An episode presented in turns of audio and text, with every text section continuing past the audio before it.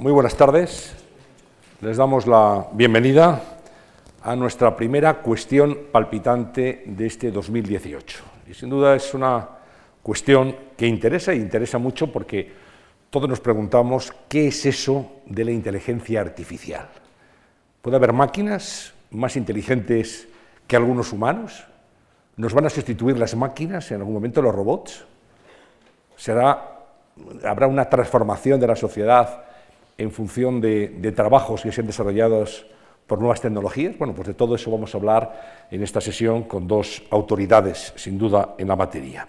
Saben que esta es una sesión que hacemos una vez al mes, que compartimos habitualmente con mi compañero Íñigo Alfonso, quien en esta ocasión no puede estar presente por razones personales, y, y que se está transmitiendo también en directo vía streaming a través de mark.es. Así que, hechas las presentaciones, quiero ahora saludar a Nuria Oliver. Buenas tardes, Nuria. Hola, buenas tardes. Gracias, un placer tenerte aquí. Igualmente, gracias. es la directora de Ciencias de Datos de Vodafone en todo el mundo y además eh, también dispuesta a salir hacia Davos, ¿no? Mañana mismo, la, la cumbre de Davos, que es eh, ahora mismo la gran cita internacional. Sí, precisamente eh, por motivos de la inteligencia artificial, para participar en sesiones dedicadas a la inteligencia artificial. que no para, evidentemente, para investigar. Muchas gracias. Gracias también a Ramón López de Mantarás. Bienvenido, buenas tardes. Muchas gracias. Director del Instituto de Investigación e Inteligencia Artificial del CSIC el Centro Superior de Investigaciones Científicas, y es autor, junto con Pedro Meseguer González, del libro ¿Qué sabemos de inteligencia artificial?, que es muy recomendable. También es autor de muchos artículos e investigaciones acerca de, la llamada inteligencia artificial. Pues vamos a comenzar por, por el principio. Eh, ¿Cómo podemos definir, Nuria, la inteligencia artificial? ¿Qué entendemos por inteligencia artificial? Bueno, la inteligencia artificial realmente es una disciplina dentro de, la ingeniería o de la informática. Eh, Inicialmente se definió en los años 50 pues, eh, como la disciplina cuya aspiración es el diseño de, máquinas inteligentes. Entonces, eh, la pregunta es, ¿y qué significa ser inteligente? Entonces, normalmente se toma como referencia la inteligencia humana. y del mismo manera que la inteligencia humana es múltiple y compleja y diversa, eh, si quisiésemos tener una máquina que considerásemos inteligente desde un punto de vista humano, tendría que tener esos atributos, ¿no? que es algo que ahora mismo los sistemas de inteligencia artificial no tienen. Entonces, eh, normalmente se habla de tres tipos de inteligencia artificial. Inteligencia artificial específica o en inglés narrow AI, o sí, específica, que es lo que tenemos ahora, que son sistemas que son capaces de hacer una cosa, pero no sabe nada más del mundo salvo esa cosa. ¿no? Por ejemplo, pues si tú le hablas a tu teléfono, le hablas a Siri o le hablas a Cortana, pues sabe reconocer tu voz y convertir esa voz en una frase, ¿no? transcribir lo que dices, pero, pero no sabe nada más. Eh, eh, tampoco sabe el significado profundo ¿no? de las cosas que dices. O si haces, por ejemplo, una foto eh, con el móvil y sale un rectángulo en las caras de las personas, eso es un sistema de inteligencia artificial que es un detector de caras, pero solo sabe hacer eso, no sabe nada más. ¿no? Tampoco sabe que, un humano, que tú eres un humano o que tú tienes solo una cara o qué es la cara o qué hay en la cara, en fin, hay muchas cosas que no sabe. La aspiración, ¿no? como el holy grail dentro de la inteligencia artificial, ¿no? para, sobre todo en base a esta definición, eh, es lo que se conoce como inteligencia artificial general, que eh, sería una inteligencia similar a la humana no específica sobre una cosa solo, sino capaz de tener las características que tiene la inteligencia humana, ¿no? el ser flexible, el aprender constantemente, el tener pues, lo que llamamos ¿no? sentido común, en fin, la multiplicidad de inteligencias que tenemos y demás. Y hay autores como Nick Bostrom que hablan de otra inteligencia más allá de la inteligencia artificial general, que se llama superinteligencia, que sería una inteligencia muy superior a la inteligencia humana, y que por definición no podemos entender, porque sería preguntarle a una hormiga cómo es la inteligencia de un humano. ¿no? Si es algo muy superior a mi inteligencia, pues probablemente no lo puedo entender porque está por más allá ¿no? de, de donde puedo estar yo. Eh, entonces, bueno, hoy en día estamos en, realmente, aunque se hable muchísimo de inteligencia artificial y, y, todos usemos sistemas de inteligencia artificial, pues son sistemas de inteligencia artificial específica. ¿no? Saben mucho de algo, pero solo de eso.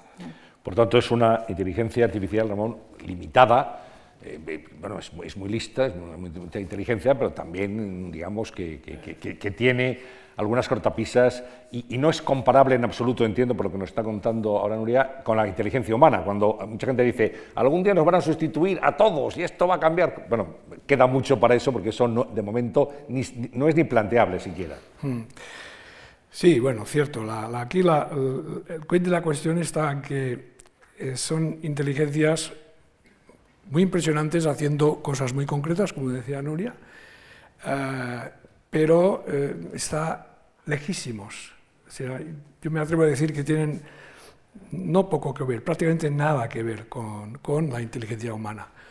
Lo que ocurre es que tenemos esa tendencia a, enseguida al antropocentrismo, al antropomorfismo y, a la que eh, vemos un dispositivo, una máquina, un software, un sistema, un robot hacer algo que, es, que nos impresiona mucho, como ganar al mejor jugador de Go del mundo y a vez aprender a jugar a Go, a ese juego, jugando contra sí mismo, por ejemplo, eh, entre muchos otros ejemplos, eh, ya creemos que enseguida extrapolamos, hacemos un salto como al vacío casi, y ya parece que aquello puede hacer cualquier cosa, como que no, no, le, viéramos, no le viéramos límites eh, a, sus capacidades, a sus competencias a hacer cosas. ¿no? Nada más lejos de la realidad, nada más lejos de la realidad. Eh, actualmente los grandes, grandes problemas eh, fundamentales, básicos, básicos para que tiene la inteligencia artificial, eh, tal como se definió en los años 50, como decía Nuria, en el año 56, que se empezó a hablar de esto, ¿no? ese tema, y que de, conseguir inteligencias similares a la humana y con generales, etc., eh, esto está, bueno, mm, no sabemos ni tan siquiera cómo hacerlo. Y las inteligencias artificiales específicas, por muy impresionantes que sean cada una de ellas por separado, repito, eh, no la pregunta es, ¿nos han acercado, nos acercan estos progresos hacia la inteligencia artificial esta general, tipo humano, el gran objetivo último de la inteligencia artificial? Eh, una, pregunta eh, científica que se puede comparar a las grandes preguntas de la ciencia, como el origen del universo, o el origen de la vida, o la estructura de la materia. Son las grandes cuestiones científicas. ¿Nos hemos avanzado? Desgraciadamente yo diría que no los grandes progresos de inteligencia artificial actual no nos acercan todavía a, eh, y no lo veo a corto plazo ni a medio plazo, hacia realmente la inteligencia artificial general eh, humana. ¿Hasta cuándo somos capaces de vislumbrar el avance de la inteligencia artificial? Cuando hablamos de un horizonte, ¿nos atrevemos a decir 10, 15, 20 años? ¿Ese sería el horizonte? Yo personalmente no me atrevo ni a 10 años. Me parece demasiado, sí, porque eh, hay, los fenómenos tecnológicos hasta ahora son fenómenos eh, exponenciales, donde el crecimiento es exponencial o, la, adopción o el progreso es exponencial. Eh, y los humanos somos muy malos en la predicción de fenómenos exponenciales además, hay muchas asunciones que se hacen, por ejemplo, uno de los motivos, una de las leyes que ha hecho, que, ha contribuido a este fenómeno exponencial en el contexto tecnológico es la famosa ley de Moore, que decía que cada año o cada año y medio eh, se duplicaría la capacidad de computación por el mismo precio. Y eso es un fenómeno exponencial, porque vas multiplicando por dos. ¿no?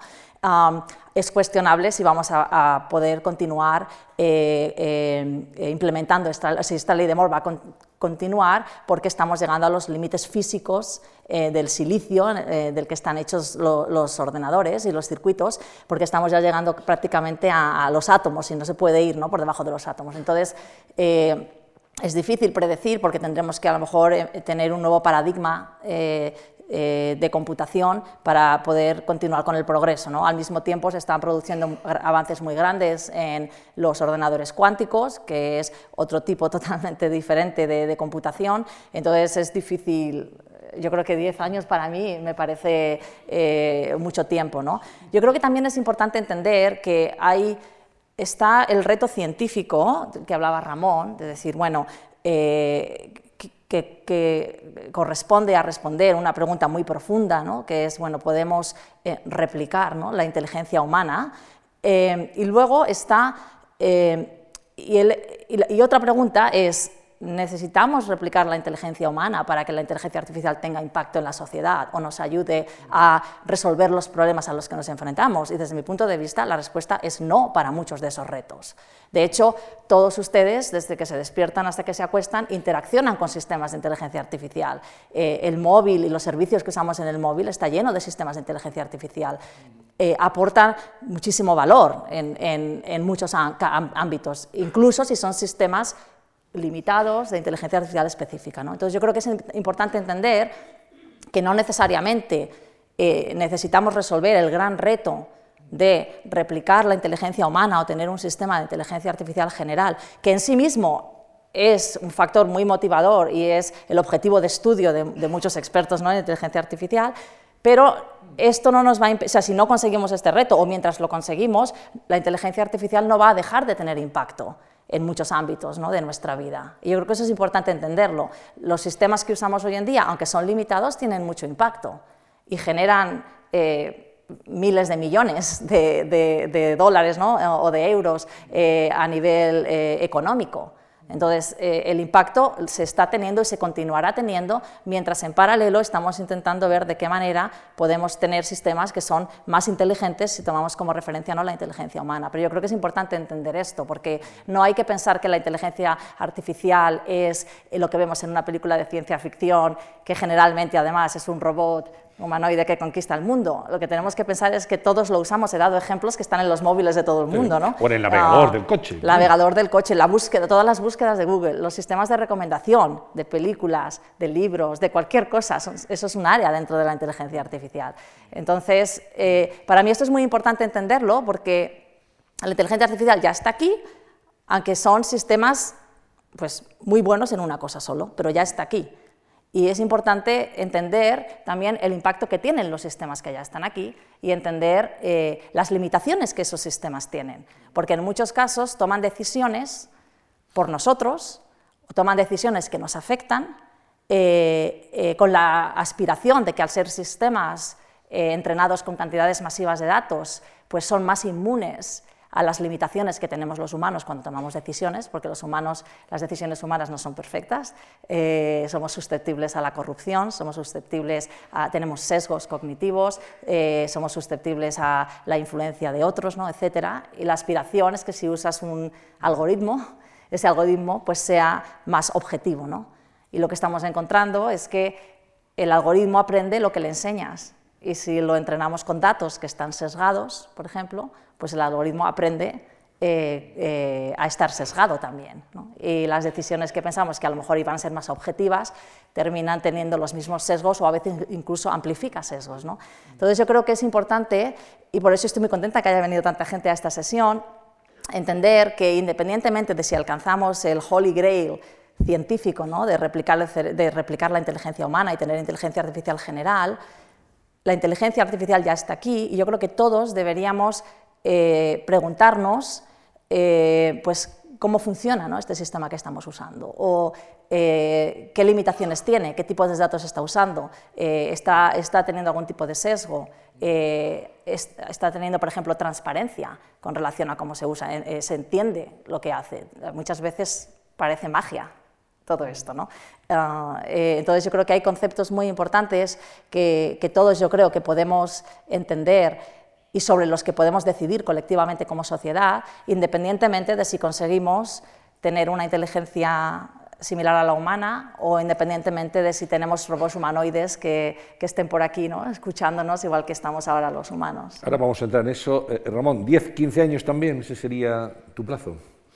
Sí, bueno, yo, sí, yo a más largo plazo tampoco, tampoco prefiero, no, prefiero no decir nada, porque es que eh, faltan, faltan bases o argumentos eh, eh, científicos mínimamente sólidos como para hacer una extrapolación a más largo plazo.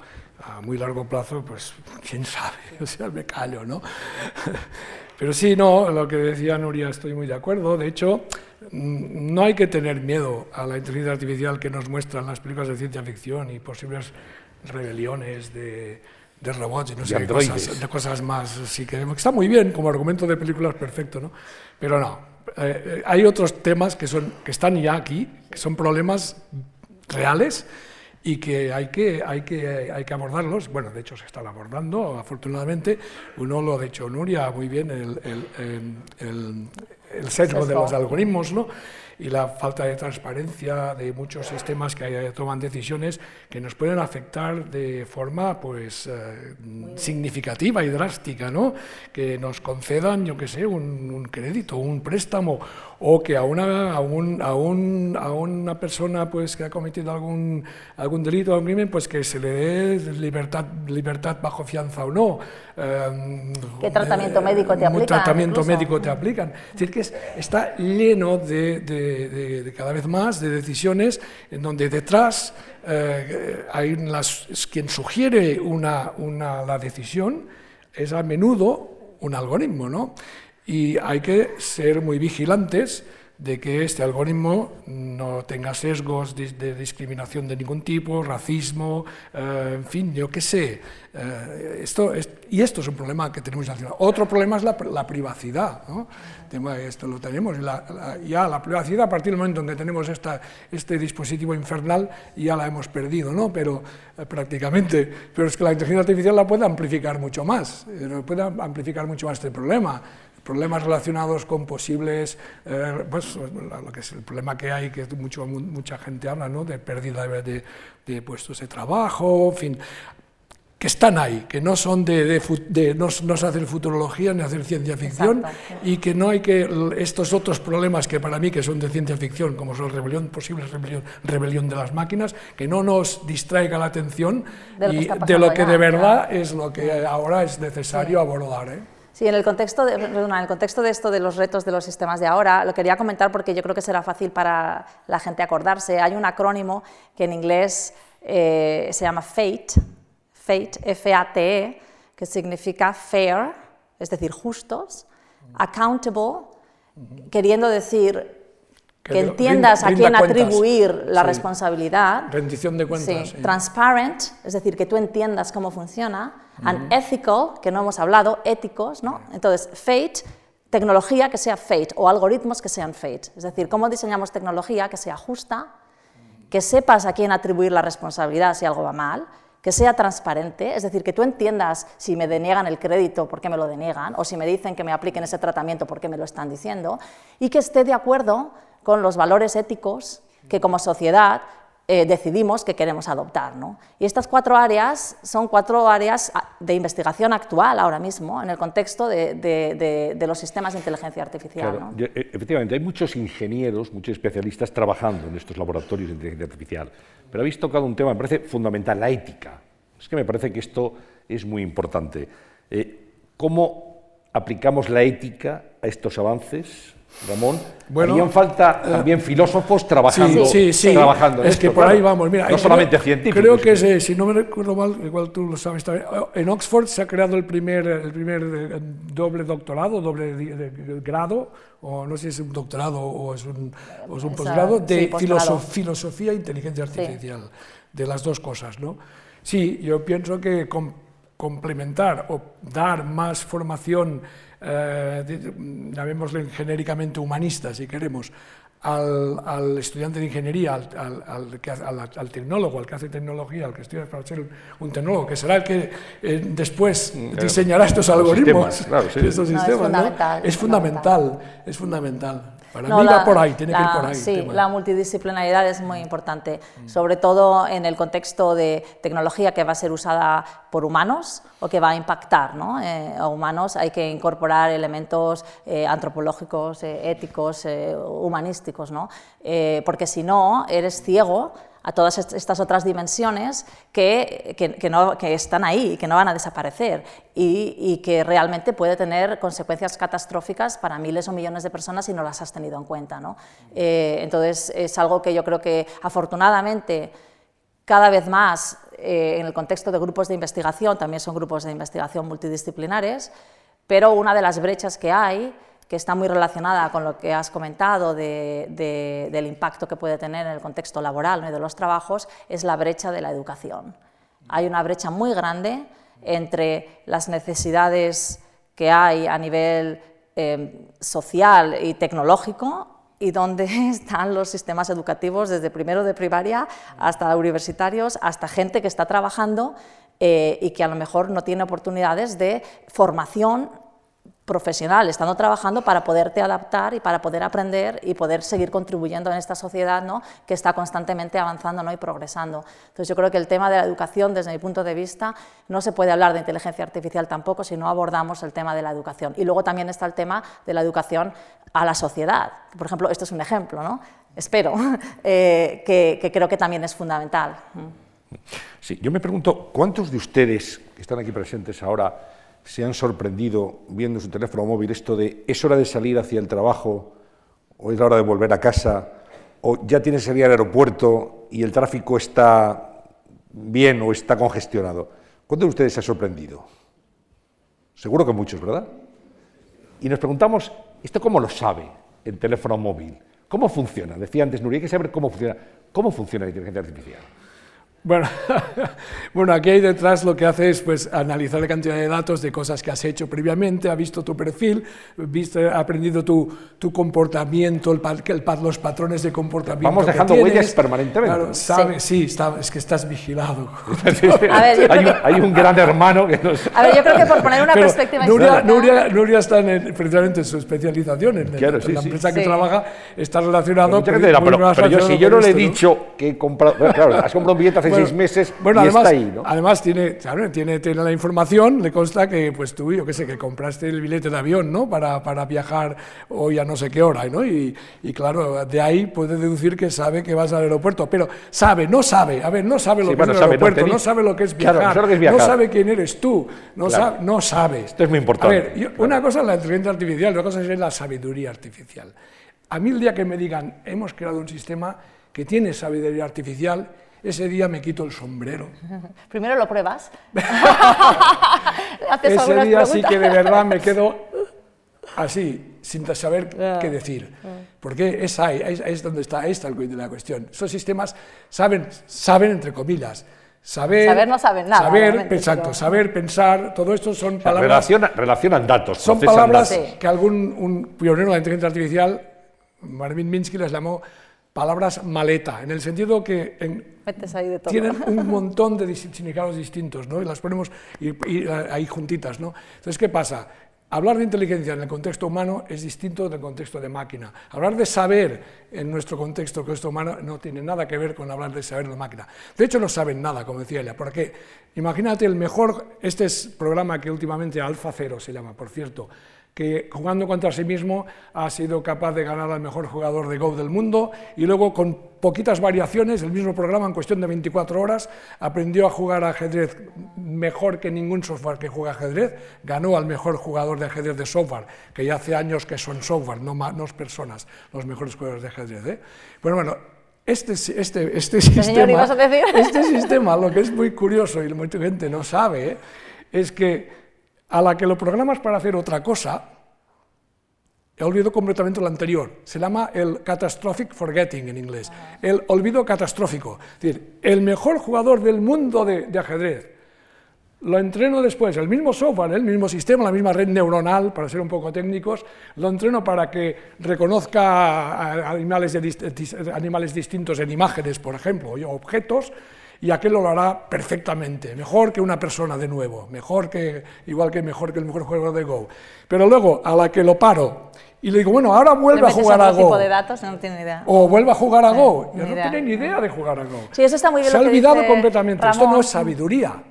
No Porque es hay un, hay, esto está muy relacionado, hay, un, hay una... Eh, hay, hay bueno. muchas características del aprendizaje humano que los sistemas actuales no tienen. ¿no? Y a lo que, una de las características a las que se refiere Ramón es este, una de las características que se llama aprendizaje, mm, eh, en inglés es rewiring, no sé cómo dice en español, eh, por re, reformulación constante. ¿no? Entonces, los humanos aprendemos muy rápido.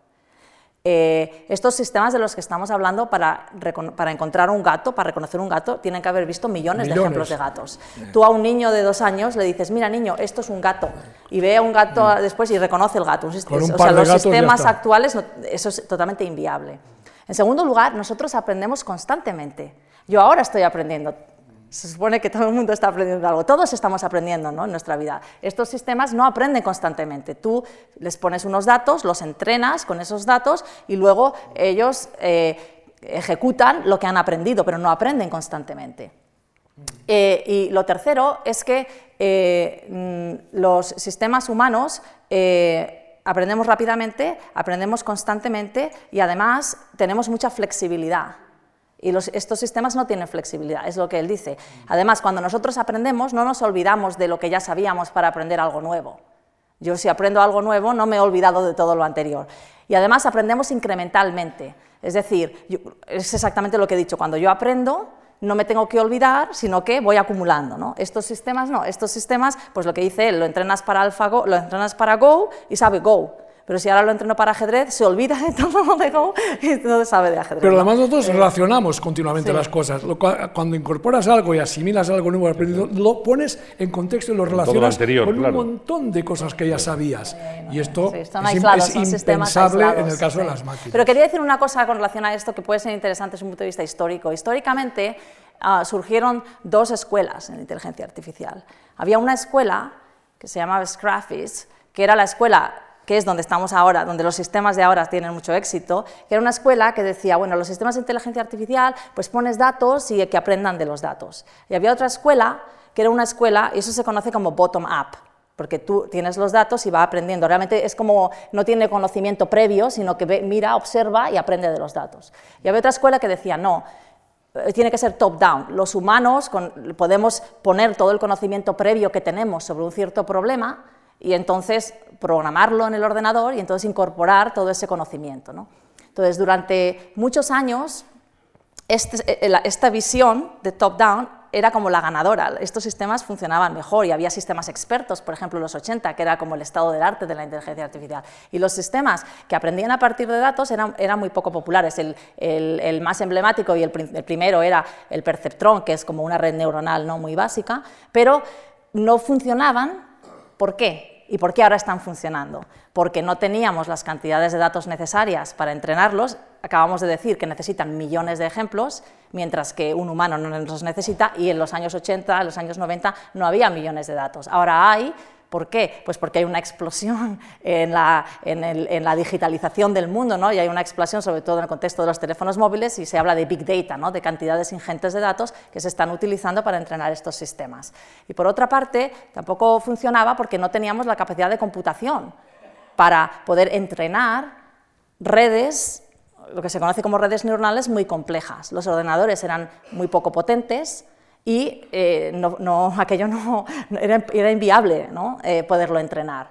Hoy en día, ¿qué ha pasado? Que esta escuela de eh, bottom-up, de, entrenar a partir de datos, es la que está teniendo éxito y los sistemas que todos usamos son sistemas de esta escuela. ¿Por qué? Porque hay cantidades ingentes de datos para entrenarlos y porque tenemos, se ha cumplido la ley de Moore, cada vez tenemos más y más capacidad de computación y entonces tenemos capacidades de computación ingentes que se necesitan para poder entrenar estos sistemas con estas cantidades de datos ingentes. Entonces yo creo que esto es eh, interesante porque eh, realmente yo creo que cualquier sistema eh, que sea más competente que los que estamos hablando ahora va a tener un sistema que combine eh, estas dos escuelas, ¿no? tanto la versión top-down ¿no? como la versión bottom-up. Y ahora estamos explotando esta nueva eh, herramienta que hemos descubierto, que son estos reconocedores de patrones, que son excelentes reconociendo patrones, ¿no? y lo estamos exprimiendo al máximo a ver hasta dónde podemos llegar con estos reconocedores de patrones. No, sé, Ramón, si te has preguntado alguna vez, creo que sí. ¿eh? ¿Qué? ¿Perdona? Que no sé si te has preguntado alguna vez ¿Sí? qué le hubiera ocurrido a un investigador famoso, no Newton, por ejemplo, si hubiera visto tu teléfono móvil. Te lo has preguntado, ¿verdad? Sí, sí, sí, lo he preguntado, lo he preguntado. Y...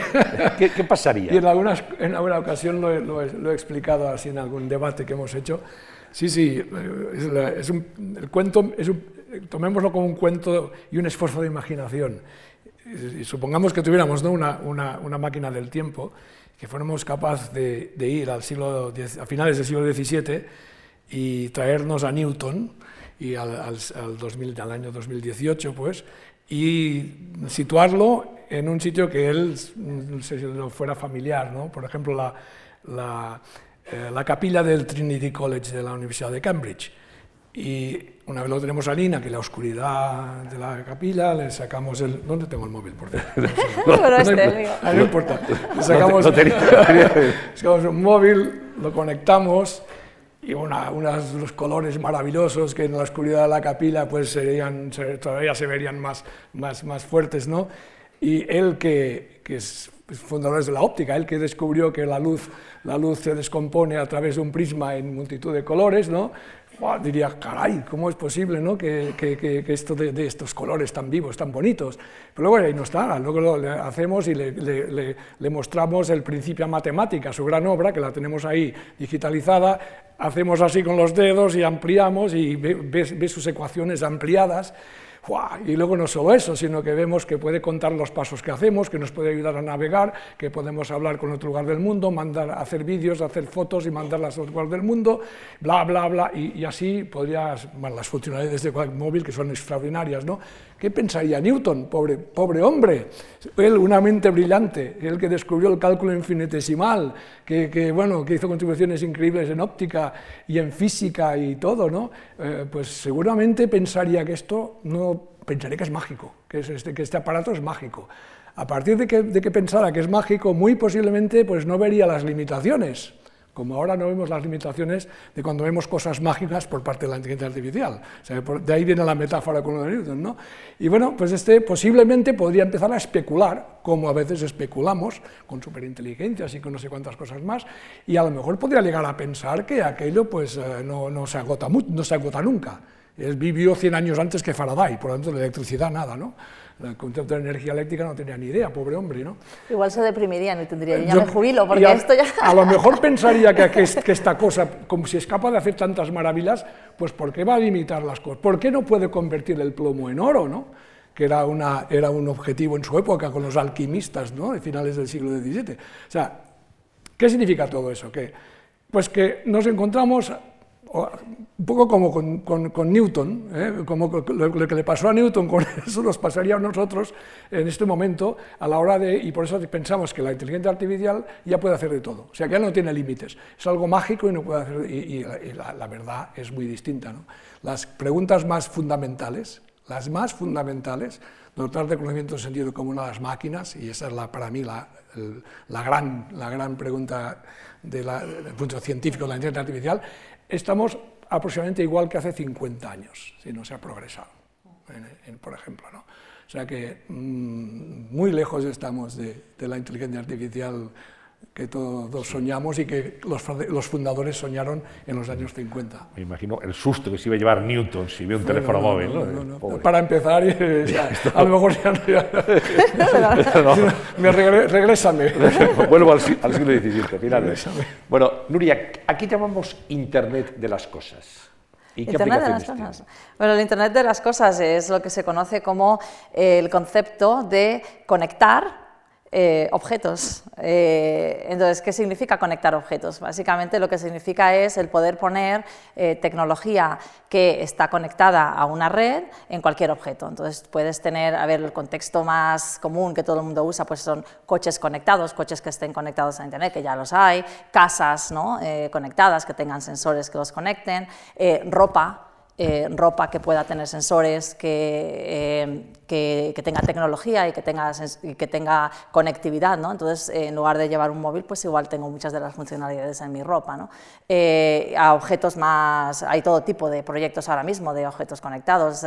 Hay un proyecto de poner sensores, por ejemplo, en la cola de las vacas para detectar si van a parir, porque por lo visto hay muchas vacas que se mueren porque no detectan que van a tener el el, el, bebé y con el Internet de las Cosas no se puede detectar. Hay sensores, las ciudades, hablamos de ciudades inteligentes, casi todas las ciudades ahora quieren ser inteligentes. ¿no? Smart cities. Sí, ¿no? Smart cities. Bueno, pues es, el, el concepto de Smart cities es imposible si no tienes sensores en la ciudad que capten ciertos aspectos del contexto de la vida, de la dinámica de la ciudad, cuántas plazas de aparcamiento hay, cómo está el tráfico, cómo está la polución, qué temperatura hay, etcétera, etcétera, ¿no? eh, niveles de polen, entonces todo eso, todos esos, eh, esa capacidad de poder mmm, o bien conectar objetos a internet o medir eh, ciertas señales usando sensores que también están conectados a Internet es lo que se conoce como el Internet de las cosas. Entonces, si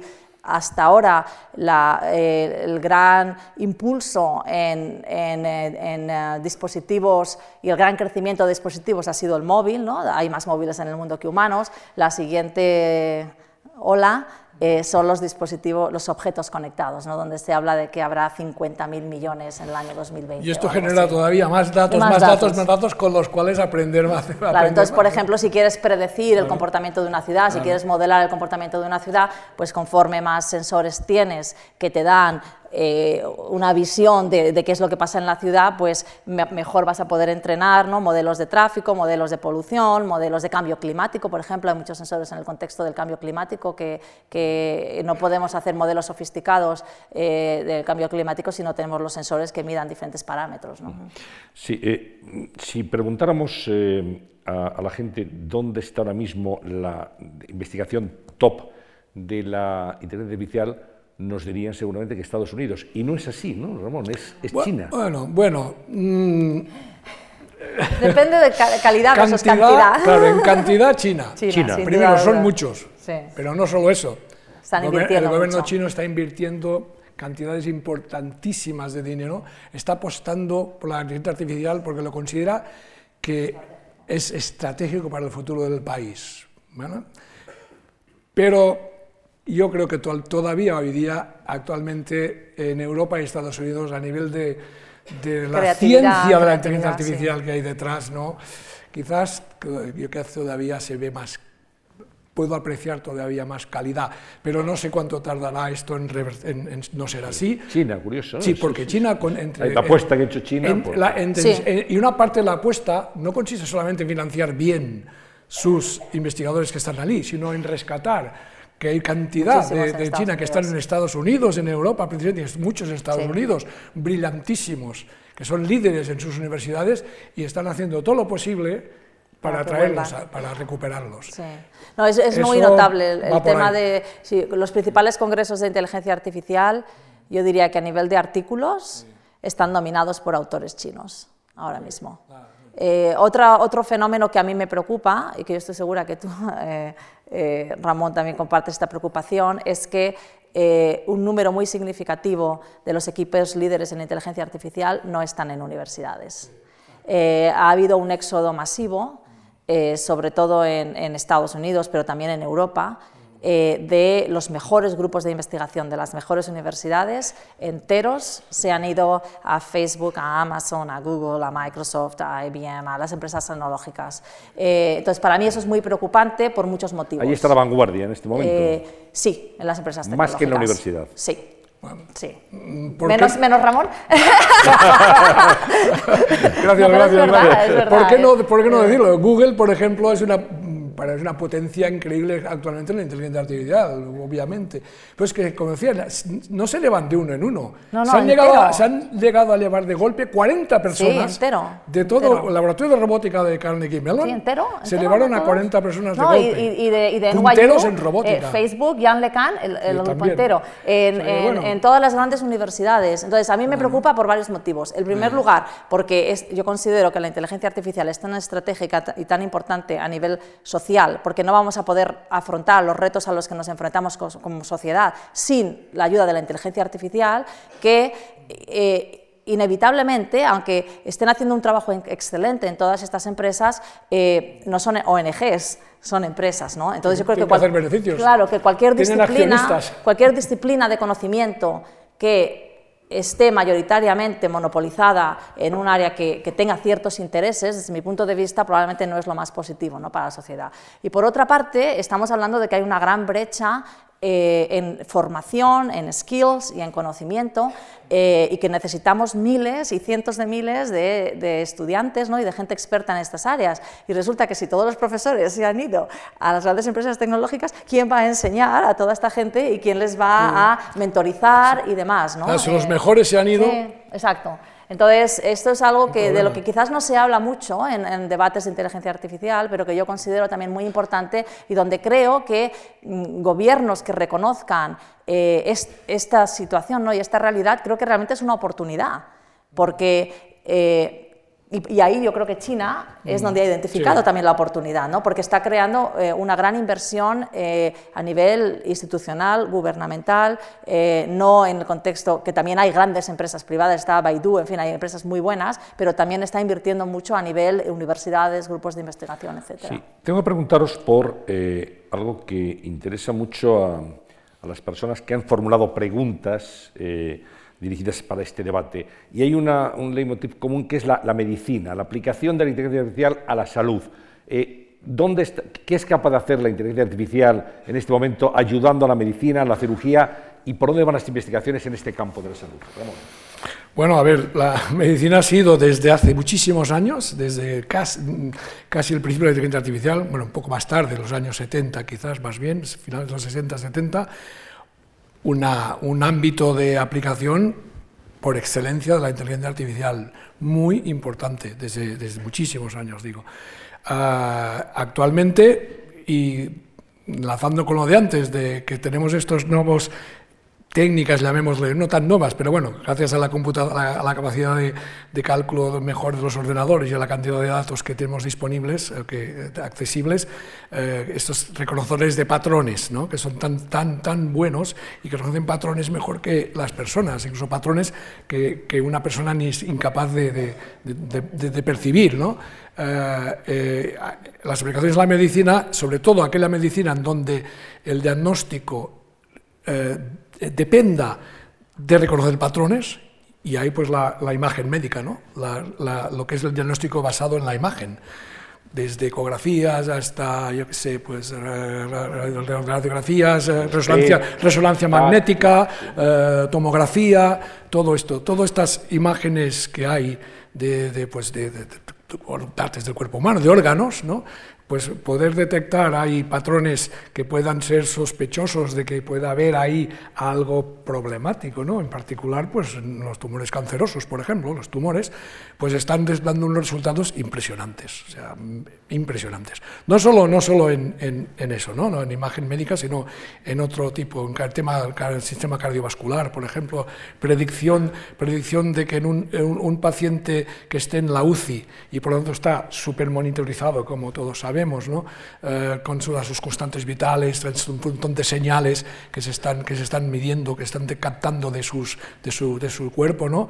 pues detectar con, incluso hasta casi cuatro horas de antelación, con una predicción de cuatro horas, que, es, que está muy bien, un, posible eh, problema cardíaco en, este, en este, esta persona. Cuando los médicos, antes de utilizar este sistema de inteligencia artificial, la predicción oscilaba alrededor de los 30 minutos. Pasar de 30 minutos a casi cuatro horas, estamos ganando un tiempo que puede ser absolutamente crucial a la hora de salvar la vida de esa persona. ¿no?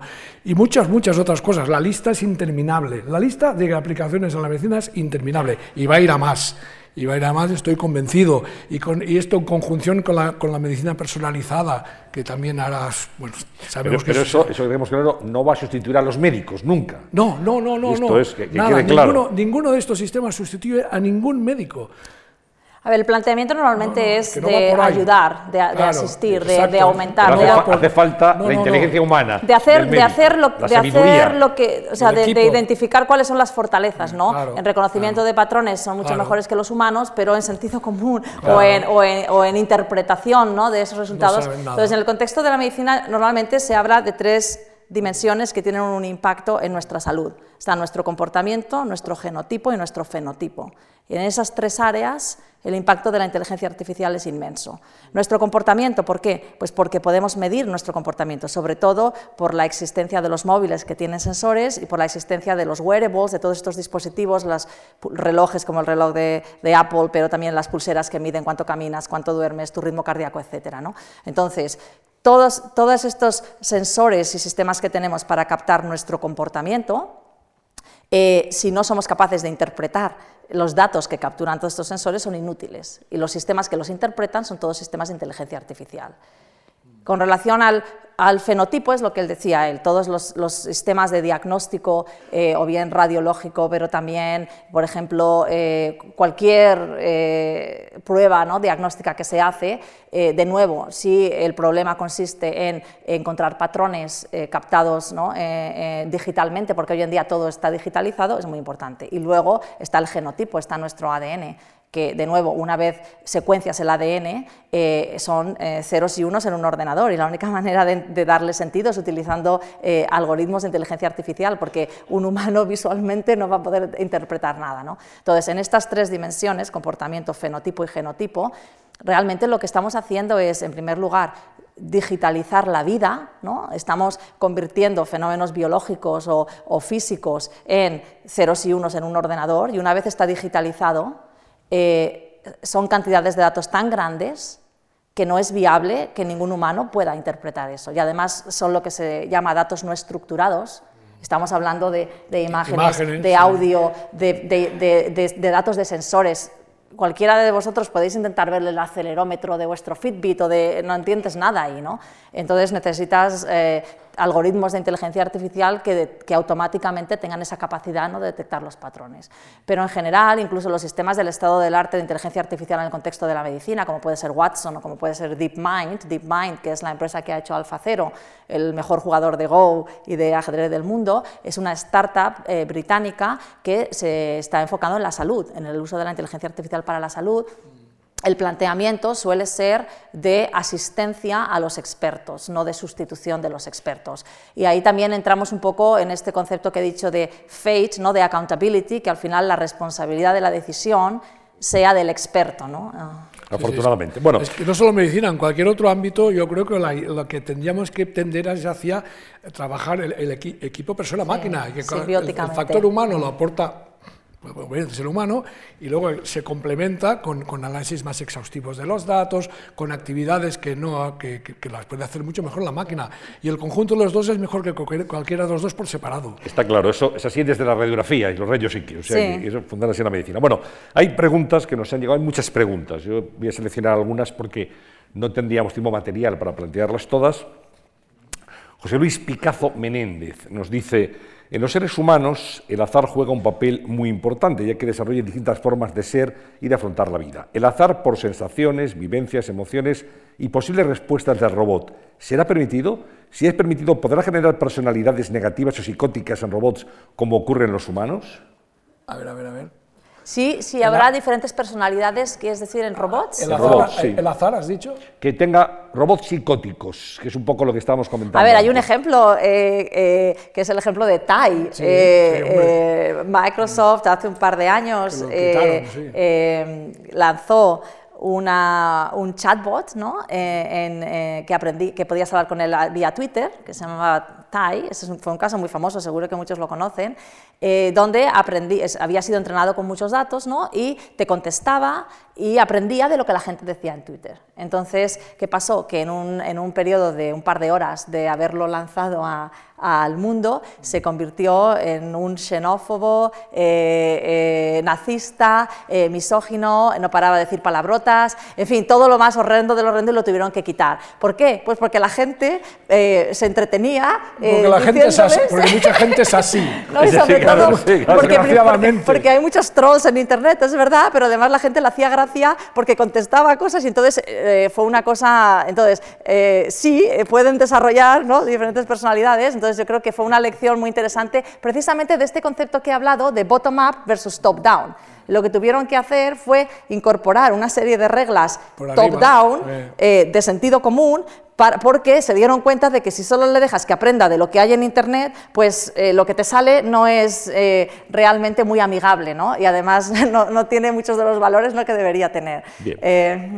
Vale, pues no, quedo, queda contestada. José María Pajón Martínez, Ramón, dice, ¿Puede considerarse inteligente algo que no está vivo ni tiene conciencia de sí mismo? bueno, lo que decíamos antes, la palabra inteligente aplicada a, las personas para mí es la, la suitcase uh, term, ¿no? O palabra maleta, ¿no? Ah, a ver, en contexto de inteligencia específica depende de lo que digas. Ah, eh, a, ver, la, la, hipótesis básica de la inteligencia artificial de Newell y Simon, que son dos de los fundadores, se llama la hipótesis del sistema de símbolos físicos. La hipótesis dice que no importa el substrato en el cual esté la inteligencia situado, ya sea basado orgánico o carbono o sea el silicio el ordenador, esto no importa para que de ahí, de esto, pueda emerger inteligencia. Bueno, esto pues, posiblemente sea la gran hipótesis que está básica detrás de todo lo que es la inteligencia artificial. Y a lo mejor el objetivo de la inteligencia artificial no es otro que intentar refutar o probar esa hipótesis. Es decir, si algún día aparecen inteligencias artificiales generales, como decía antes, que versátiles, no específicas, ¿eh? generales y que sean ya indistinguibles de la humana, y, eh, en un sustrato no biológico, o sea, no un ser humano, sino que sea algo artificial, que no sé si será el silicio o será otra, tecnología en el futuro, posiblemente no será el silicio. Entonces, en el momento de bueno, pues a lo mejor esa hipótesis resulta cierta, ¿no? Se habrá demostrado, ¿no? Se habrá, y si no, lo sabemos. No lo sabemos, no lo sabemos, pero el mensaje es que son inteligencias distintas. Bien, eh, Nuria, dice, el desarrollo de la inteligencia artificial parece estar liderado por disciplinas de ciencias puras como la ingeniería, las matemáticas o la computación.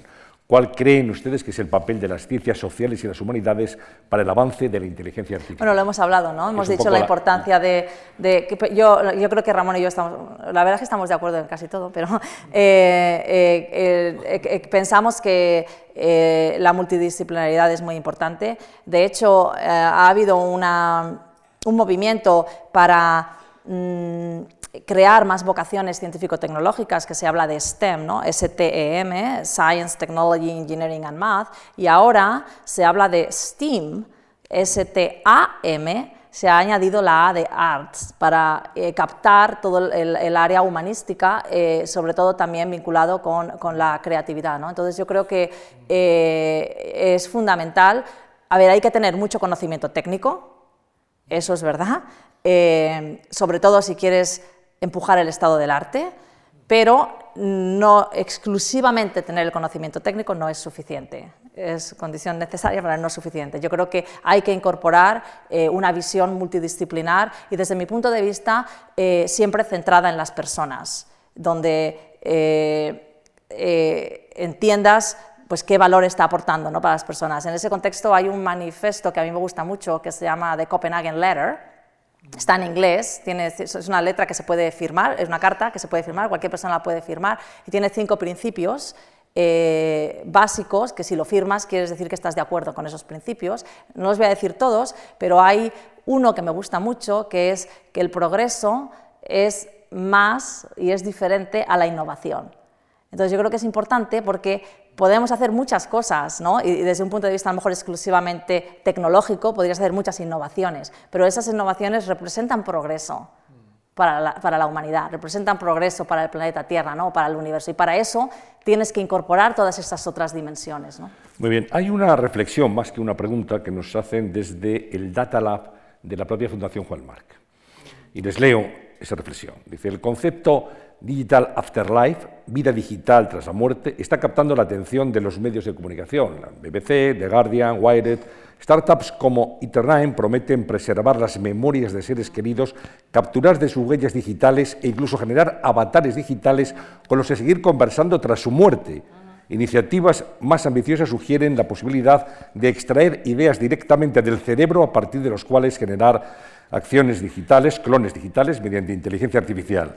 Los interfaces cerebro-computadora son una realidad en medicina, pero ¿es factible pensar que podremos acceder digitalmente a nuestras capacidades cognitivas? ¿Qué dilemas éticos y oportunidades económicas nos presentan iniciativas de tipo de Digital Afterlife?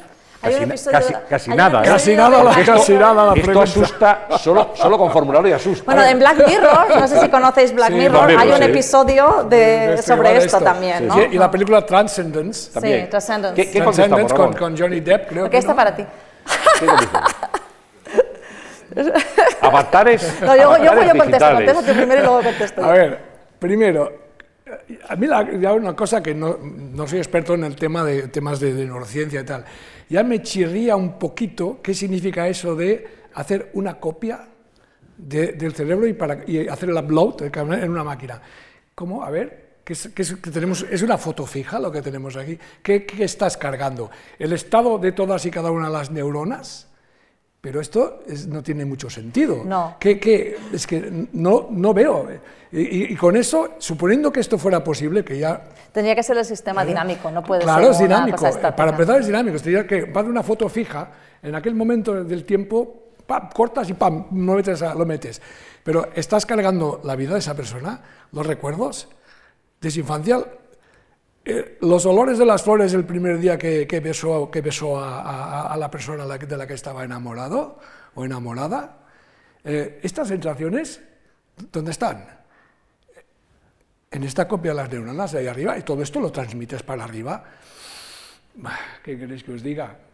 No, no lo veo nada, nada claro ni nada factible, muy poco factible esto. para mí, la hipótesis básica, el punto inicial, que es el momento en que cargas esto y que ya está ahí, ya tienes ahí. Ahora, nuestra vida digital ya está también, ya tenemos, eh, ya tú decías antes, ya digitalizar nuestro comportamiento, todo esto sí que está ahí, ¿no? Sí que está en, en formato digital, pero no nuestro cerebro, nuestro cerebro. Y por lo tanto, a mí hablar de esta inmortalidad digital en este sentido, en el sentido en donde pasaría por esta operación básica y, fundamental de hacer un upload del cerebro, para mí, para las películas de ciencia ficción, queda muy bonito, pero. no lo veis, no. a ver, a ver por ejemplo, el 40% de las sinapsis del, del neurocórtex mm. eh, eh, se, eh, se crean cada día. 40%. Ah, también es importante entender, yo creo que esto responde, hay en, el, en, el, contexto de la investigación en neurociencia, de la que no soy experta, pero bueno, leo porque me gusta, eh, en el área de investigación de, de la conciencia, de consciousness, eh, Christoph Koch es uno de los líderes en el mundo, ha estado en Caltech muchos años y se ha mudado recientemente al Instituto de Allen de Seattle. Y yo creo que es uno de los líderes en el mundo en entender la conciencia y en buscar si hay un sustrato físico a lo que llamamos conciencia, si está localizado en algún sitio de nuestro cerebro. Entonces, hay una, hay una teoría de pensamiento a la que yo creo que corresponde esta idea de hacer el uploading, donde tienen la, es una teoría como computacional del cerebro y de la conciencia. ¿no? Dices, bueno, eh, si es un, es un, sistema que se puede programar, todo se puede programar, eh, todo se puede eh, implementar ¿no? en una máquina. Pero hay otra teoría, que yo creo que es la teoría más acorde con la realidad desde mi punto de vista, que, que es la teoría que, en la que, que ha propuesto ¿no? Christoph Koch, donde habla de que la, estudian qué es la conciencia y qué hace que un sistema tenga conciencia, ¿no? ¿Qué, atributos y qué características tiene un sistema para que tenga conciencia. Y lo que han encontrado es que las características del sistema físico en el que está esa conciencia, o sea, que la conciencia emerge no solamente de un programa que haya o de unas neuronas o de cómo se activen, sino del propio del, propio, en el caso nuestro, de cómo es nuestro cerebro, del, propio sustrato físico del cerebro. Y entonces, según ellos, piensan que solamente si fuésemos capaces de crear un paradigma de computación diferente al que tenemos ahora, y hay un área entera que se llama Neuromorphic Computing, eh, eh, informática neuromórfica será, no lo sé, que está como más inspirada en las características físicas del cerebro. Ellos piensan que solo si tuviésemos algo que físicamente es más similar a nuestro cerebro, podríamos pensar en tener un sistema no biológico que tuviese conciencia, pero con los mecanismos que usamos y con eh, los tipos de ordenadores que usamos ahora mismo, eh, al no tener esas características físicas, consideran que, no es posible que emerja una conciencia. Entonces, lo que destacan mucho, y lo has mencionado tú, Ramón, es que no tenemos que confundir el hecho de que un sistema se comporte de cierta manera con pensar en que porque se comporta de esa manera, porque habla, porque eh, dice soy fulanito y, y contesta o lo que sea, que realmente es eh, es una copia ¿no? de esa persona. Por lo que dice él, porque la, conciencia, la autoconciencia, son todas esas experiencias, es la vivencia interna que tú tienes de, lo que está pasando. ¿no? Y eso es algo que hoy en día yo creo que no, somos capaces de replicar. Estamos terminando y nos preguntamos, quizá una última cuestión ya, Ramón, Nuria, ¿dónde estamos en España en este momento con respecto a la inteligencia artificial? Bueno, aquí hay que hablar por lo, como mínimo de dos, dos niveles, dos aspectos. Uno es el mundo más académico, y ahí pues podemos, para ser un poco eh, perdón, objetivos, objetivos, tendríamos que decir, bueno, ¿qué es lo que normalmente se, se usa en el mundo para, para qué indicadores se, se utilizan ¿no? para medir un poquito pues, el, el, output, ¿no? la productividad científica en un área, en lo que sea. ¿no?